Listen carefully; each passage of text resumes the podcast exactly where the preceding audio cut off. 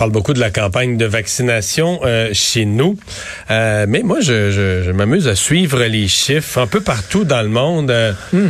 On fait un saut des fois, Vincent. Là. Oui, parce que ça nous a inquiété quand même les hausses ici, qui d'ailleurs, on est en légère hausse au Québec, mais c'est rien à comparer à certains pays. Je voyais encore, on arrive au bout de la semaine où en Allemagne, on verra la, les plus grosses journées. on est à 43 000 aujourd'hui. Généralement, c'est jeudi, vendredi où on dépasse, on risque de dépasser les 50, déjà, 60 000. C'est déjà 43 000, mettons, c'est déjà plus que tout ce qu'ils ont eu dans la deuxième, en une journée dans la deuxième, troisième vague. Mais pas parler de la vaccination dans, dans l'ensemble du monde, de la planète, incluant dans des pays beaucoup plus pauvres en Afrique et autres. Euh, le docteur Joanne Liu, médecin au CHU Sainte-Justine, membre du panel international indépendant sur la COVID-19, ancienne présidente de Médecins sans frontières, est avec nous. Bonjour, docteur Liu. Bonjour.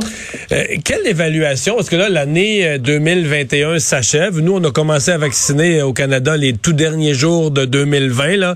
Mais l'année 2021 aurait été l'année de la vaccination. Est-ce qu'on peut être satisfait de ce qui se passe dans le monde? Est-ce que sur certains continents, c'est décevant ou est-ce que c'est carrément désastreux à certains endroits? Ben, je crois que c'est vraiment, euh, c'est vraiment désastreux à certains endroits, comme vous dites. Donc, en gros, euh, si on regarde au niveau à l'échelle planétaire, c'est 52,3% de la population mondiale a reçu une dose de, vaccin. Mais on sait que dans les pays à bas euh, revenus, c'est seulement 4,7% de la population qui a reçu une dose de, de vaccin.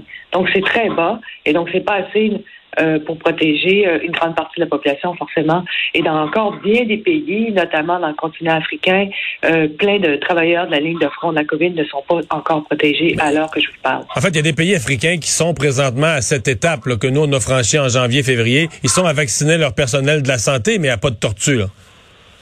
Oui, donc on est vraiment à pas de tortue, puis on n'a aucune visibilité aussi sur l'arrivage des vaccins.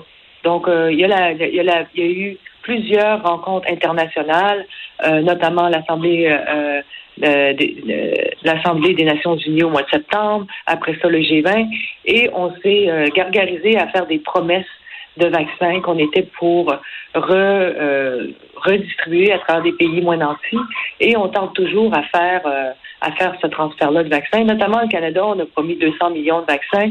Et puis, quand on regarde l'état des lieux, ben c'est euh, seulement 3% de ces vaccins-là qui ont été euh, transférés dans les pays à, euh, ah oui, c'est si peu que ça.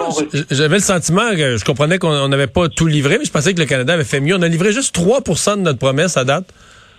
Oui, ben en fait, c'est 200 millions, 6,4 millions ont été délivrés. Donc, ça fait 3% Ouais. Ouais. Euh, j'ai devant moi, par exemple, la liste des pays d'Afrique avec euh, la population pleinement vaccinée. Au Congo, c'est 1 au moins d'un Au Soudan, c'est moins d'un euh, Au Tchad, c'est moins d'un Madagascar, presque 1% En Tanzanie, 1,5% En Mali, 1,5% C'est... On, commence. Qu'est-ce qui fait qu'il y a si peu de vaccination dans ces pays? Est-ce que c'est parce que on n'a pas les vaccins ou est-ce que c'est les, les cliniques, les opérations de vaccination qu'on est incapable de, de, de mettre en branle parce qu'on n'a pas les ressources? Non, en grande partie, c'est que présentement, ils n'ont pas accès à des vaccins. Point. Donc, euh, donc, je veux dire, on sait que la grande partie des vaccins qui ont été euh, qui ont été euh, produits euh, dans la dernière année, 75% de ces vaccins-là sont allés à 10 pays, 10 pays bien nantis, incluant le Canada, les États-Unis, les pays de l'Union européenne. Donc, c'est vraiment une poignée de, de, de, pays qui ont eu accès à ces vaccins-là. Et eux, ils n'ont toujours pas accès. et et le, le, nombre de vaccins qu'ils ont est toujours arrive au compte-goutte. Et qu'il faudrait faire, c'est vraiment dire, il faut accélérer la redistribution des vaccins aujourd'hui parce que si on laisse la COVID-19 se promener en pleine liberté comme elle est en train de faire présentement, ben à chaque fois qu'elle se transmet, à chaque fois elle mute. Et à un moment donné, on va avoir une mutation qui va échapper à la protection des vaccins que nous avons développés. Ouais. Euh, la, troisième dose, euh, évidemment, c'est un débat moral qui est déjà enclenché. Lorsque dès, qu'Israël a parlé de donner une troisième dose, la question s'est posée. Euh, jusqu'où des pays plus riches peuvent donner une troisième dose euh, quand à certains endroits on n'a pas encore une première pour les travailleurs de la santé? Ben, oui, je, je, crois qu'il faut vraiment se, poser la question puis de réfléchir euh, et faire la part des choses. Mais je pense que protéger les personnes qui sont euh, immunosupprimées, les, euh, les personnes plus à risque, je pense que c'est une bonne chose. Et je pense qu'on pourrait faire un délai chez les personnes qui sont jeunes et en santé pour une troisième dose pour pouvoir faire un repartage plus tôt que plus tard.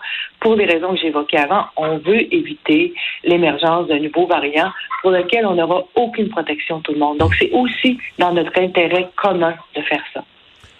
Je sais que c'est une science complexe là, de d'essayer d'évaluer ça, mais à ce rythme, est-ce qu'on pense que fin 2022, on aura vacciné tout parce que c'était un objectif qu'on s'était donné à un certain point ou qui avait circulé à l'OMS d'essayer de vacciner la planète au complet pour la fin 2022.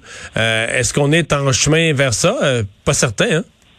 Je pense qu'il va falloir que vous me réinvitez, M. Dumont. Je pense que euh, je, crois qu'on n'atteindra pas les objectifs de 2021 qui étaient de, de l'OMS, qui était de vacciner 40% de la population euh, à travers le monde. Et pour l'objectif de 2022, euh, c'est 70 Et je crois que si on veut arriver à ça, il va falloir vraiment se retrousser les manches puis commencer assez rapidement. Puis aussi, il y a toujours hein, un enjeu de, comme vous l'avez dit précédemment, qu'il faut que les pays soient capables d'absorber le volume de vaccins. Donc, c'est pour ça qu'il faut l'étaler aussi sur plusieurs mois. Parce que si on fait du, comme ce que j'appelle du vaccin, du, dumping de vaccins, une trop grosse, euh, un trop gros volume de vaccins en même temps, qu'avec une date d'expiration qui s'en vient bientôt, les pays pourront pas absorber ça. Ils ont, ils ont pas toute la, je veux dire, la, la, formation, les réfrigérateurs, la logistique pour absorber des gros volumes de vaccins. Donc, il faut étaler ça sur plusieurs mois et il faut donner aussi un chronogramme de distribution de ces vaccins-là. Docteur Liu, merci beaucoup d'avoir été là. Je vous remercie beaucoup. Au revoir.